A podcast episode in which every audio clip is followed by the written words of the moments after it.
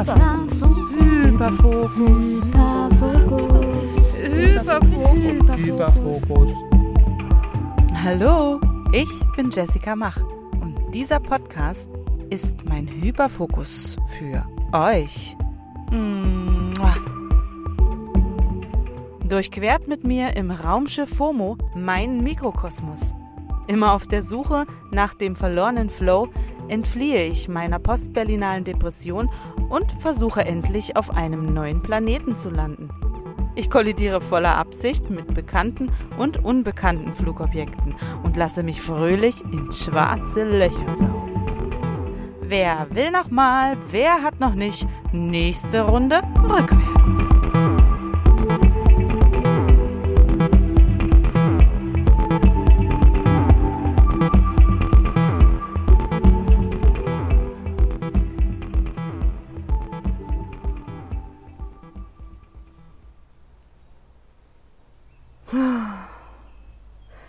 Okay, ja, erste Folge. Ich bin aufgeregt. Und ich freue mich ganz sehr, dass ihr dabei seid. Ich bin heute ganz alleine in den Wald gegangen, an einen Lieblingsplatz, den ich habe. Und ich ärgere mich ein bisschen, weil noch vor ein paar Wochen haben hier so schön die Vögel gezwitschert im Liebesrausch. Ach, herrlich. Aber ich finde Podcast aufnehmen im Wald einfach total gut. Also das fetzt einfach. Ja, und diese Folge ist der Entstehung dieses Podcasts gewidmet. Und sie erklärt auch, warum der so heißt, wie er heißt und was das alles so mit mir und mit meinem Leben zu tun hat. Lass uns mal anfangen. Ich bin Jessica Mach und dieser Nachname ist mein Programm. Oh, da geht's schon los. Ich weiß nicht wieso, aber schon seit ich denken kann, komme ich mir immer irgendwie komisch vor, wenn ich mich selbst mit Vor- und Nachnamen vorstellen soll. Ich glaube, das hat so eine leichte Identitätskrise ausgelöst, als meine Lehrerin in der Grundschule meinen Namen laut vorgelesen hat und fortan immer Jessica gesagt hat, statt Jessica. Das haben alle Schüler brav übernommen und irgendwann auch ich selbst. Weiß der Geier warum. Alle riefen mich, bis ich meinen Abschluss machte, eigentlich immer Jessie.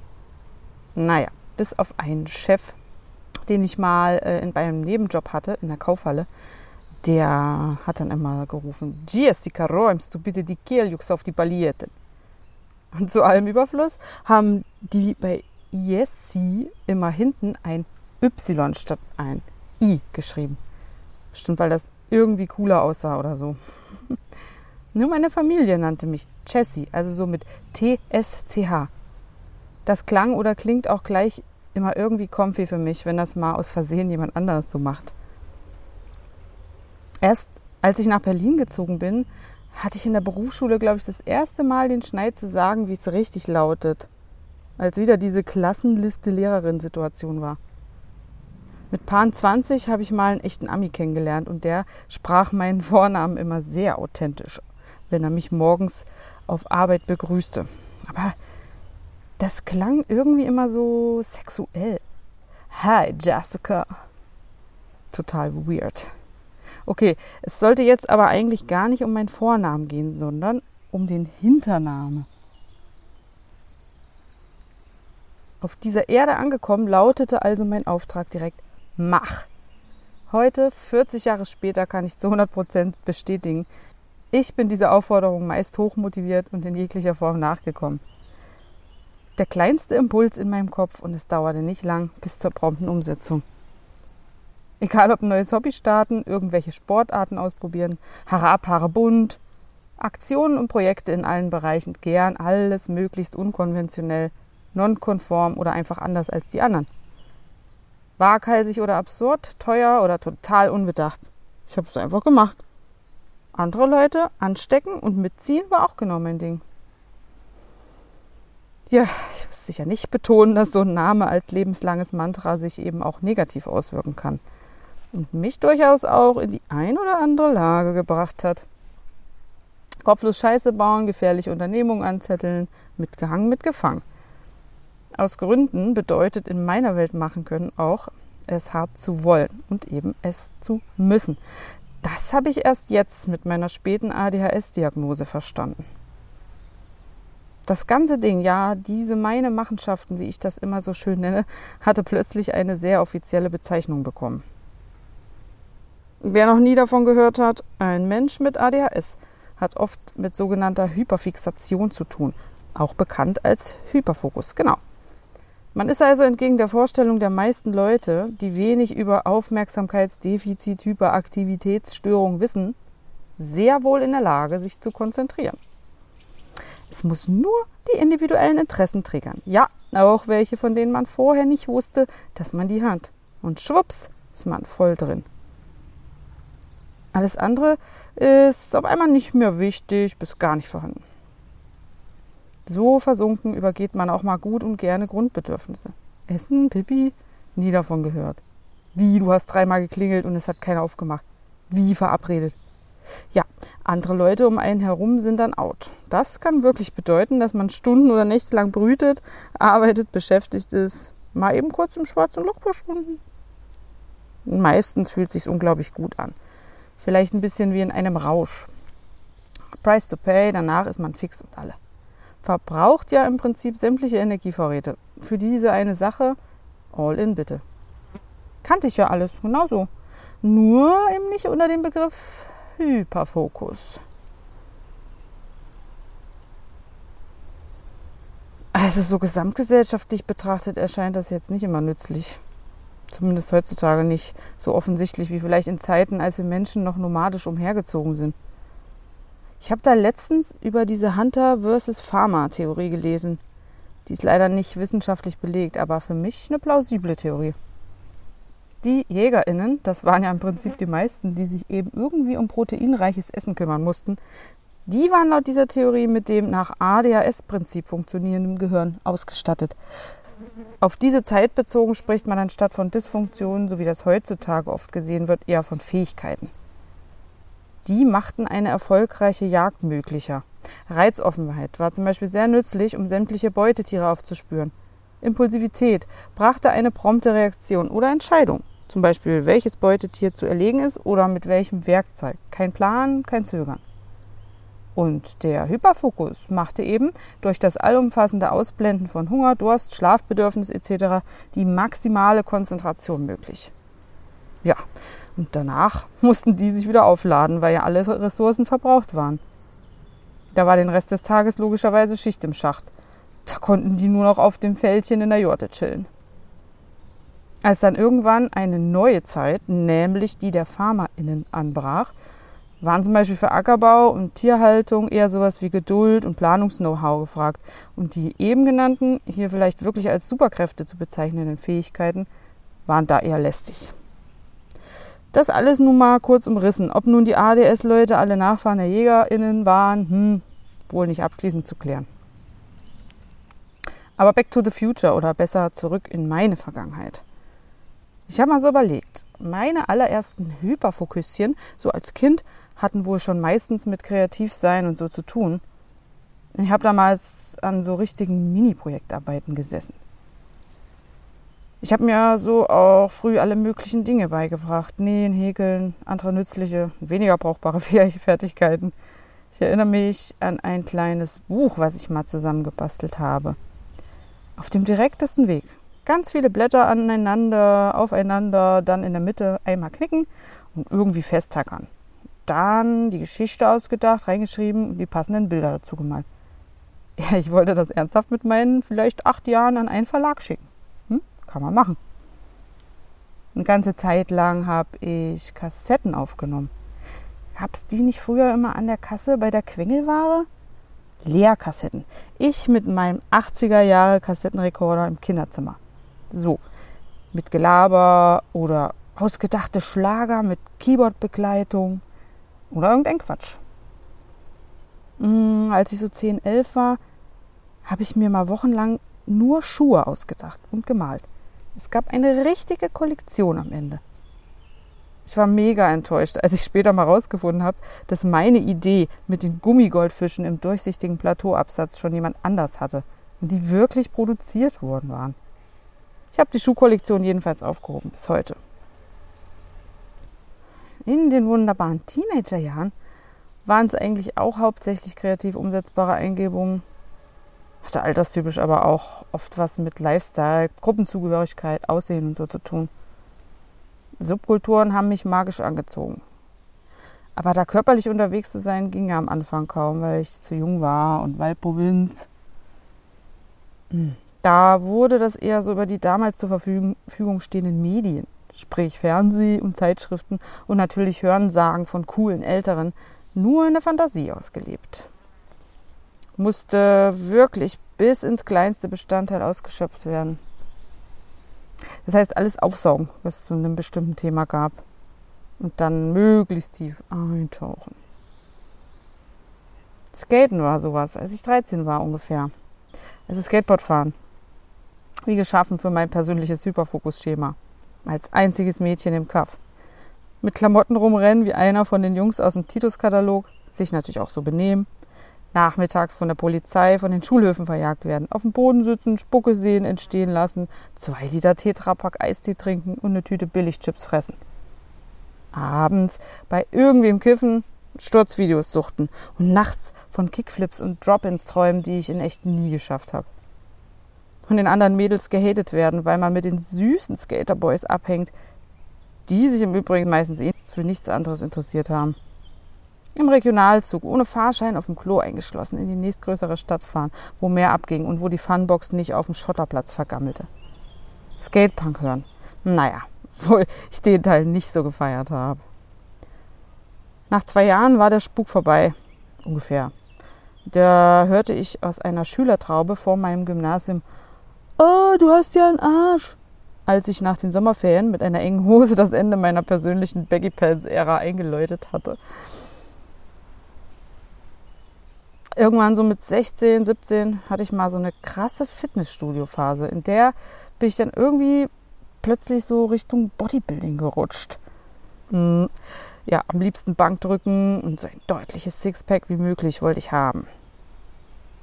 Das war bestimmt wegen den komischen Sprallos in dem Fitnessstudio. Oh Mann, der Inhaber mit seiner Schnellbimserhose und Fokuhila-Frisur, der immer die Bizepse nachgemessen hat bei den ganzen Pumpertypen. Die waren da alle voll auf Masse. Und später habe ich dann mal gecheckt, dass die da alle schön in ihrem Anabolika-Wunderland in den Zaubertrank gefallen sind. Ja, alles bisschen kurios und nicht so richtig was für 16-jährige weiblich sozialisierte Heranwachsende so ein paar Monate habe ich richtig krass durchgezogen, weil ich ja eh standesgemäß rechts und links von mir blind war. Ich habe aber nur Proteinshakes geschlemmt, nichts Illegales. Da standen immer diese riesen neonfarbigen Schraubdeckelbehälter mit silberner, schräger Blockschrift hinterm Dresen im Regal. Mit dem Pulver zum Anrühren. Diese Eimer sahen ja eher aus wie, kennt ihr diese kleinen Mini-Fernseher, die im Baumarkt vorne am Regal stehen? wo dann so ein Wunderputzmittelpulver in genau so einem Eimer in Endlosschleife beworben wird. Boah, steht man dann immer so davor und ist total hypnotisiert. Eben war das Geldstück noch total verkrustet und nach dem Putzmittelbad, tada, ultra glänzend sauber und wie frisch geprägt. Äh, wo war ich? Naja, als dann Freibadzeit war, meinte wieder irgend so ein random Typ, äh, was mit dir passiert? Du siehst ja aus wie ein Kerl das hat mich dann sowas von rausgeholt aus dem Film, weil ich das selbst gar nicht gesehen habe in dem Bahn. Wie, wenn einer so hypnotisiert wird, schnipsen die doch dann immer so am Ende neben dem Gesicht, zack. Der Blick sagt alles. Ich wusste auch nicht mehr so genau, warum ich das mit dem Hardcore-Training prima fand. Später war ich, sagen wir mal, recht intensiv in der Techno-Szene unterwegs musikalisch war das eh schon sehr früh meins. Und das ist auch bis heute geblieben. Es war eigentlich auch so ein Ding, wo ich wieder übertrieben dachte, ey, boah, das ist es. Endlich den Sinn des Lebens gefunden. Perfekt, um mich abzugrenzen, auszuprobieren, ausrasten. Endlich ein offizieller Grund für meinen äh, zugegebenermaßen chaotischen Klamottengeschmack.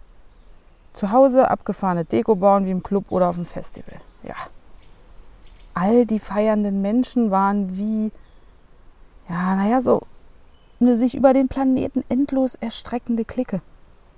die immer für einen da waren. Alles eine große Familie, diese RaverInnen. Ecstasy, ah, hat damit nichts zu tun. Wochentage gab es im Prinzip nicht mehr, wurden nur abgehakt bis zum nächsten Wochenende. Jeder Flyer von der guten Party wurde auf keinen Fall zum After-Hour-Mische-Machen hergegeben, sondern wie eine seltene Briefmarke eingetütet und in einem Album gesammelt. Wenn die ein gutes Set im Radio übertragen haben, dann wurde es auf Tape gebannt und ebenso wie die Flyersammlung gehütet. Ich musste auch unbedingt selbst Platten auflegen, klar. Dazu musste man auch im Plattenladen abhängen, klar. Mit zweimal die Woche Regale einräumen beim Rewe war das Budget für Shopping aber eher auch minimal, auch klar. Für Auflegen auf Partys hat es nicht ausgereicht, aber ein paar eigene wilde Tape-Kreationen habe ich noch aus der Zeit. Also dieses Feiergehen habe ich auf jeden Fall im wahrsten Sinne zelebriert. Manche Fixationen dauerten Jahre. Manche hielten ein Wochenende oder nicht mal bis zum Ende eines angefangenen Projektes, je nach Intensität der Stimulation. Auch Überschneidungen sind schon passiert. Frage ist natürlich auch, ob nun alle gesteigerten Interessen auch in eine Hyperfokussierung münden oder daraus entstehen. Das kann ich selbst jetzt mit all den neuen Erkenntnissen und Rückblicken überhaupt nicht mehr beurteilen. Spielt ja auch keine Rolle eigentlich. Man checkt ja auch vorher nicht, ob man gerade im Begriff ist, Dinge zu tun, die sich hinterher nicht mehr so gut anfühlen. Erst wenn es vorbei ist, kann einem das mal ganz schön klar werden. Das erinnert mich gerade an meinen Hund. Der ist im Welpenalter ab und zu einfach aus dem Nichts wie angestochen und scheinbar grundlos weggerannt und hat sich dann selbst in irgendeinem Park stehend wiedergefunden, ohne zu wissen, was der eigentlich wollte. Wie der geguckt hat.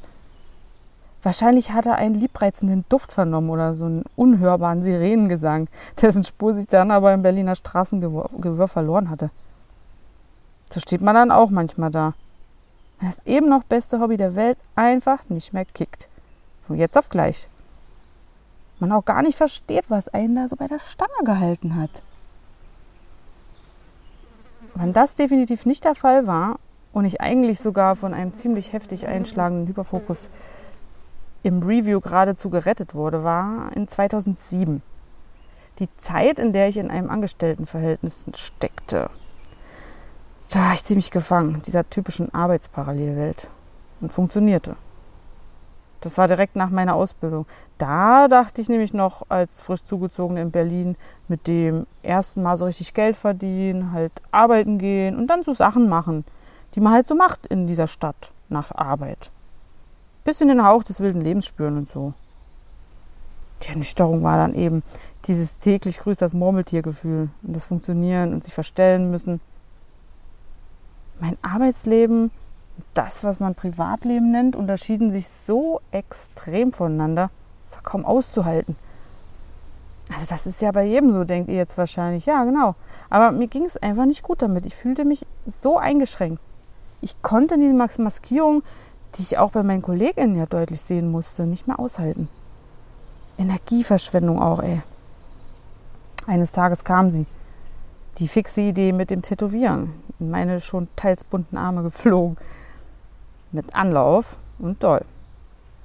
Und als ich mich dann so hab mit allen Sinnen reinfallen lassen, da stand ich ziemlich schnell, da stand ziemlich schnell fest, das muss ich machen. Und sofort kündigen. Knallauffall. Und ich ich habe mich da voll reingegeben. Das war das erste Mal, wo ich auch einiges an Liebgewonnenem verloren habe. Ich hatte wirklich nur noch das eine im Sinn.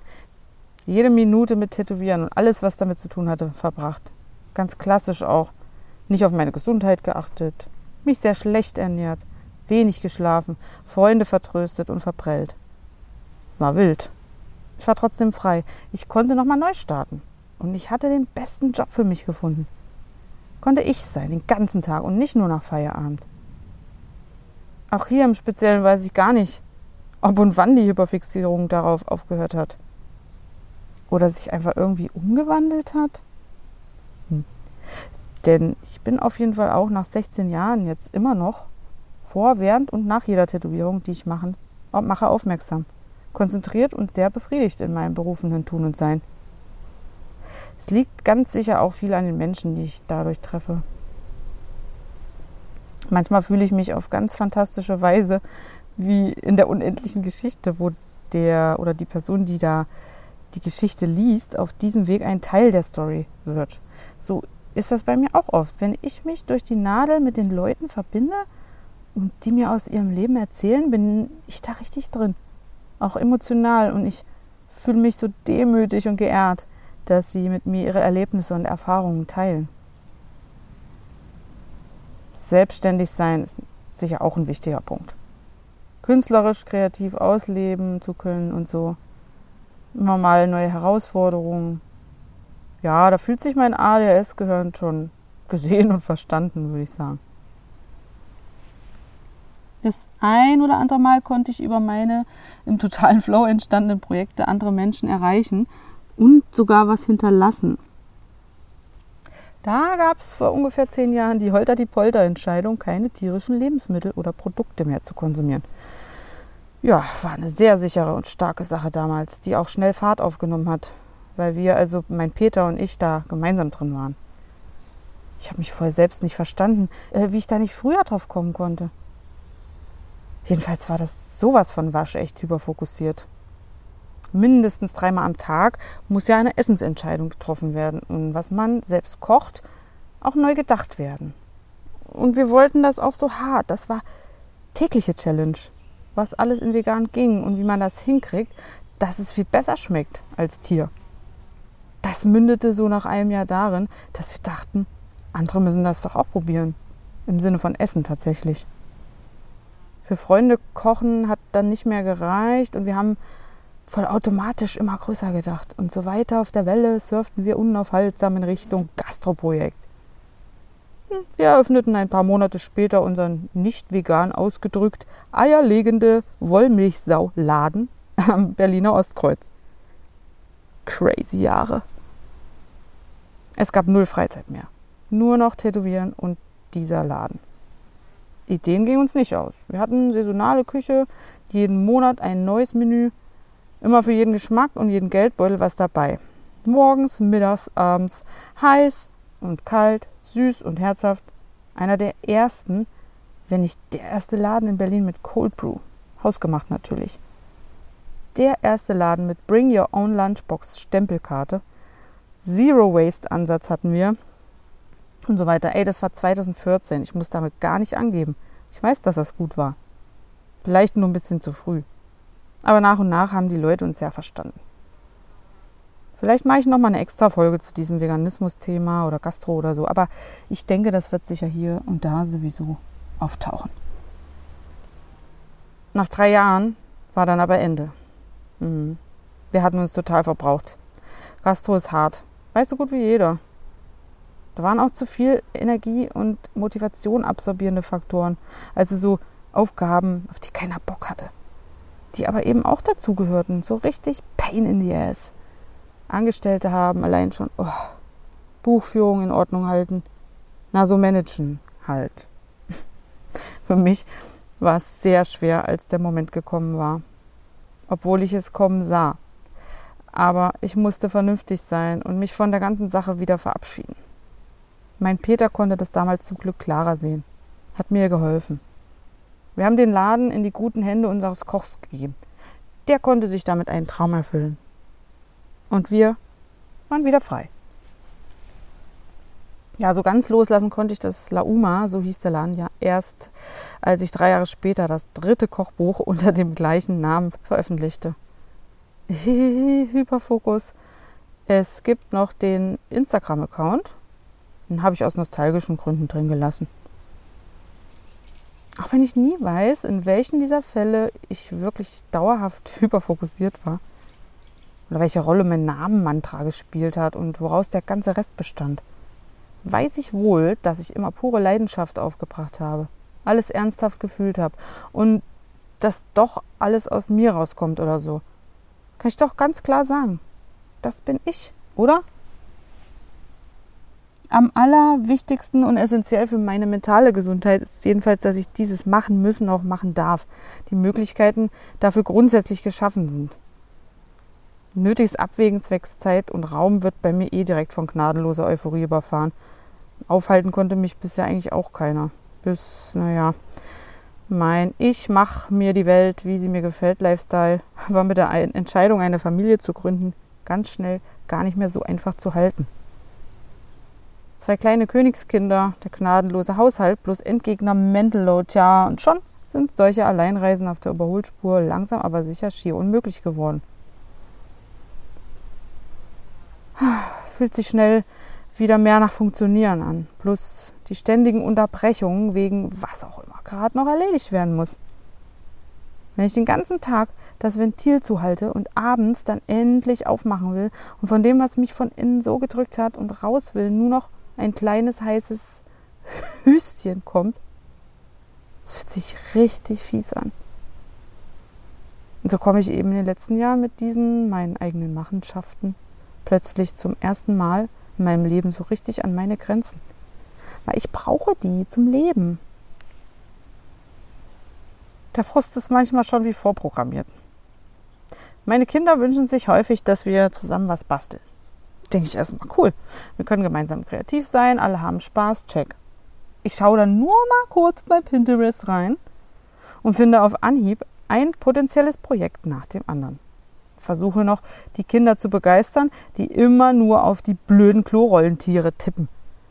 Nachdem ich mich dann nach einer gefühlten Ewigkeit endlich mit mir selbst auf etwas einigen kann, ja, richtig, die Kinder haben dann nichts mehr zu melden, weil ich in meinem Kopf schon romantisiere, wie wir ganz einträchtig mit den anspruchsvoll, aber perfekt gefalteten Schmetterlingen die perfekt sauberen Fenster schmücken. Okay, spätestens bei dieser Fensterillusion hätte ich es schon checken müssen. Naja, jedenfalls basteln wir so drauf los und die Minis, die echt schon Profis sind im Schneiden und Kleben, machen halt die liebevolle Kinderversion. Und die Schmetterlinge, die sehen mit viel Fantasie so aus wie Motten nach einem Sommersturm. Mutti verzweifelt noch an ihrem einzigen Schmetterling, den sie in der ganzen Zeit nicht geschafft hat. Diese scheiß ultra komplizierte Falltechnik. Ah, Schuld sind die 100 Unterbrechungen, die es nun mal gibt, wenn man nicht allein bastelt und der reinknallen wollende Hyperfokus nicht an Fahrt aufnehmen kann. Ich gib's dann auf. Die Kinder finde ich stolz strahlend vor ihrem neuen Kunstwerk, der Fensterscheibe. Guck mal, wir haben die schon aufgeklebt, ganz allein. Ja, klar ist das süß. Und ich liebe solche Kindermomente ganz sehr. Nur mein Freund Hirngespinst ist eben beleidigt. Das ist ein großes Menno dann. Es kann mich echt jederzeit und überall erwischen. Neulich beim Arzt. Sitze im Wartezimmer, Smartphone-Benutzung verboten. Ich habe ein Buch dabei. Ich fange immer wieder von vorne an, weil ich merke, dass ich gar nicht auf die Worte achte, die ich lese. Ich versuche mich krampfhaft davon abzuhalten, bei den ankommenden PatientInnen und der medizinischen Fachangestellten mitzuhören und oder sogar mega übergriffig in deren Gespräche einzusteigen. Aua. Ich versuche mir stattdessen zu überlegen, wie ich dem Arzt am besten beschreiben kann, was mir fehlt und habe Bammel, was Wichtiges unerwähnt zu lassen. Und wusch, überkommt es mich. Und ich denke mir innerhalb kurzer Zeit ein komplettes Konzept für eine Generalüberholung der Praxis aus die Philosophie im Umgang mit Patientinnen und unter Mitarbeitenden, die Arbeitskleidung, welche Musik laufen könnte, Farben an den Wänden, Bilder, Möbel und so weiter. Warum sieht das da immer so aus, wie einmal vor Jahren zur Eröffnung eingerichtet und nie wieder drüber nachgedacht? Warum gibt es keine Expertinnen, die von Praxis zu Praxis gehen und das wuppen? Fachkraft für Praxismodernisierung oder so. Naja, beim Arzt drin geht dann alles immer voll schnell und es gibt null Gelegenheit, überhaupt irgendwas zu erklären, weil aus Zeitmangel Schema F gefahren wird. Und er, der arme Kerl, wird natürlich auch nie von meinem grandiosen Konzept erfahren.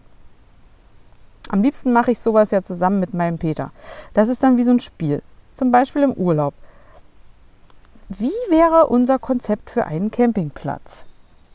Dann haben wir auch innerhalb weniger Minuten vom einzigartigen Namen über die Anti-Kackgeräusche-Playlist auf der Toilette bis zum unverpackten Mini-Supermarkt Späti alles in einem rundum sorglos Paketchen verschnürt und denken über ein Startup für uns nach, wo uns Leute dafür bezahlen, dass wir unser Spiel spielen und sie die Ideen klauen dürfen. Hm.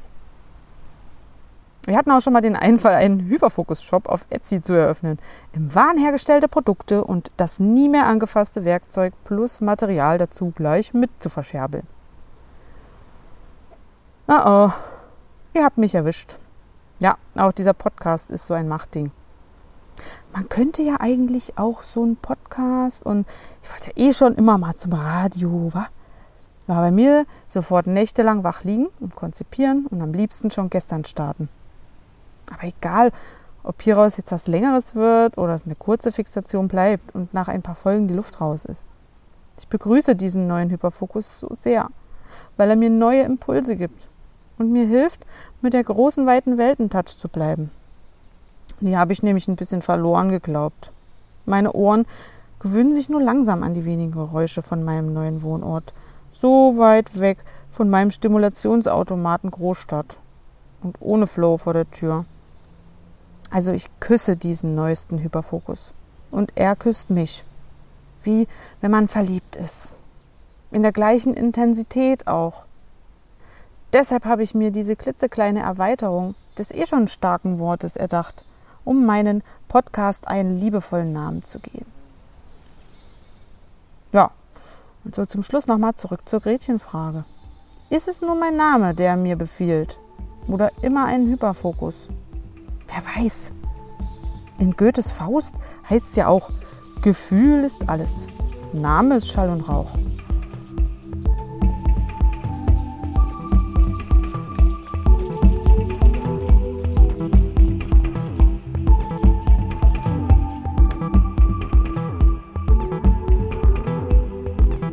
Das war mein heutiger Hyperfokus für euch.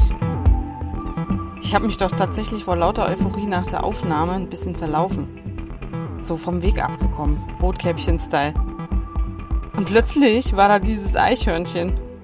Wild gestikulierend und mit Geschrei hat es mich aus seinem Revier verjagt. Hatte kurzzeitig echt ein bisschen Schiss. In Berlin sind die Eichhörner jedenfalls voll handsome im Vergleich. Denkt mein inneres Stadtkind zumindest. Ja, meine erste Aufnahme. Schön, wenn auch bestimmt noch ein bisschen wackelig. Aber ihr habt gehört, wo ich so hin will. Und wenn ihr wieder mitkommt, wäre mich das ein Fest. Und ich würde mich wirklich von Herzen über euer Feedback freuen. An alle, die sich angesprochen fühlen, mit oder ohne Diagnose, welcher Hyperfokus hatten euch schon heimgesucht? Gab es einen oder mehrere, die ihr nie vergessen werdet? Schreibt mir eure Erfahrungen. Wenn ihr Lust habt, erzähle ich demnächst in einer Community-Folge auch eure Geschichte. Kontakt und andere wichtige Links findet ihr in den Show Notes zur aktuellen Folge. Danke fürs Zuhören, Küsschen und bis bald, eure Jessica.